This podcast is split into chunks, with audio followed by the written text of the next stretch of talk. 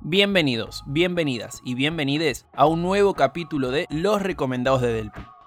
Mi nombre es Ezequiel del Pino Yamne y voy a estar haciendo reseñas sobre los libros que leí para que quizás a la hora de elegir uno tengan una opinión en la cual apoyarse. Empecemos entonces con esta edición en la que vamos a hablar sobre Siempre los escucho. El libro de hoy va de todos los géneros a los que uno está acostumbrado a leer normalmente, así que vamos a ir por otro lado. No voy a spoilear nada para que no se corte el suspenso, lo único que sí voy a mantener es esto de la biografía del autor. Carlos Ulanovsky nació el 23 de octubre de 1943 y desde los 20 que se desarrolla como periodista. Se lo puede considerar como uno de los próceres del periodismo porque, a mediados de los 80, participó de la apertura de la carrera de las Ciencias de la Comunicación en la Facultad de Ciencias Sociales de la UBA, en donde se desempeñó como profesor titular del taller de expresión periodística. En 1987 fue uno de los fundadores de la Escuela de Periodismo TEA e hizo lo propio con Deportea y es socio fundador de TEA Imagen. Entre el 2003 y el 2005 fue director de Radio Ciudad y de FM 2x4. También condujo Reunión Cumbre en Radio Nacional y desde el 2018 que conduce ese mismo programa en AM 750. Listo ya con la presentación, es momento de ir al argumento. Este libro, editado en el 2007 por MC Editores con un tamaño de 23 centímetros de largo por 15 centímetros de ancho, habla sobre todo el recorrido que hizo la radio desde 1995 hasta el 2006 para llegar a ser lo que es hoy. Cambios tecnológicos, cambios de gerencias en las principales emisoras, la creación de multimedias para el desarrollo de la radio y las nuevas estrellas que surgieron en la época son algunos de los temas que se exponen en esta Biblia necesaria para entender el cómo y el porqué de la actualidad del medio. Fueron un montón de hechos los que tuvo que recopilar y dije que esta iba a ser una reseña distinta. Es momento entonces de escucharlo a Carlos Ulanovsky respondiendo qué sensaciones se llevó del armado del libro y cómo lo hizo. Me gustó mucho que el prólogo lo hiciera Lalo Mir a través de un poema.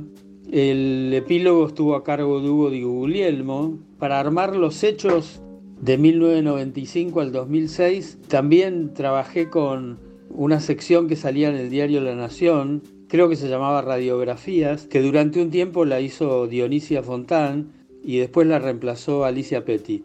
Yo creo que sin, esas, sin esa fuente informativa no hubiera podido hacer el libro, o por lo menos hubiera tardado muchísimo más. Hoy, a más de 10 años de su lanzamiento, ¿cómo lo ve? ¿Cumplió con el objetivo que se propuso? Esto es lo que nos responde Carlos Ulanowski. Ah, siempre los escucho que es una frase tan común que dice el oyente, ¿no? Probablemente una frase poco mentirosa. Lo veo como algo realmente del pasado, con algunas cosas que me gustaron mucho. Por ejemplo, primero era un libro que buscaba ser una continuidad del Días de Radio que apareció en 1995. Y este había sido planteado como un retrato o retratos de la radio argentina en el siglo XXI. ¿no? Y me parece que todos los fenómenos nuevos de la radio, todo lo que se había innovado en la radio está ahí. Ya para cerrar con la reseña de hoy, Carlos nos responde sobre qué parte del libro le gustó más y qué fue lo que menos le gustó durante este proceso.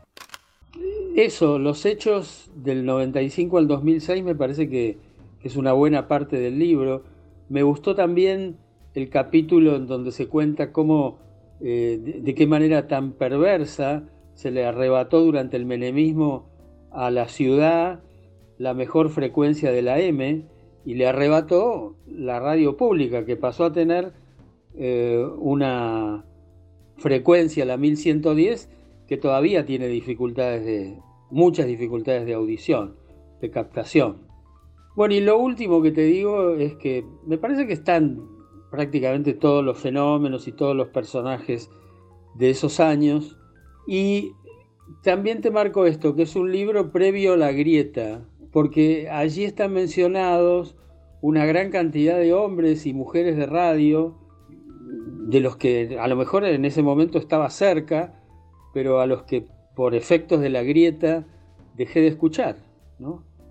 Y dejé de frecuentar, lo cual es mucho más lamentable todavía. Y bien, amigos, amigas y amigues, es momento de cerrar esta nueva entrega de Los Recomendados de Delpi, dando mis redes sociales para que me sigan, me cuenten qué les pareció la reseña, si finalmente leyeron el libro, qué les pareció el libro y sobre cuál les gustaría que hable en futuras ediciones. Me encuentran como arroba del pino S en todas mis redes sociales. Ahora sí, sin mucho más por decir, me despido. Hasta la próxima.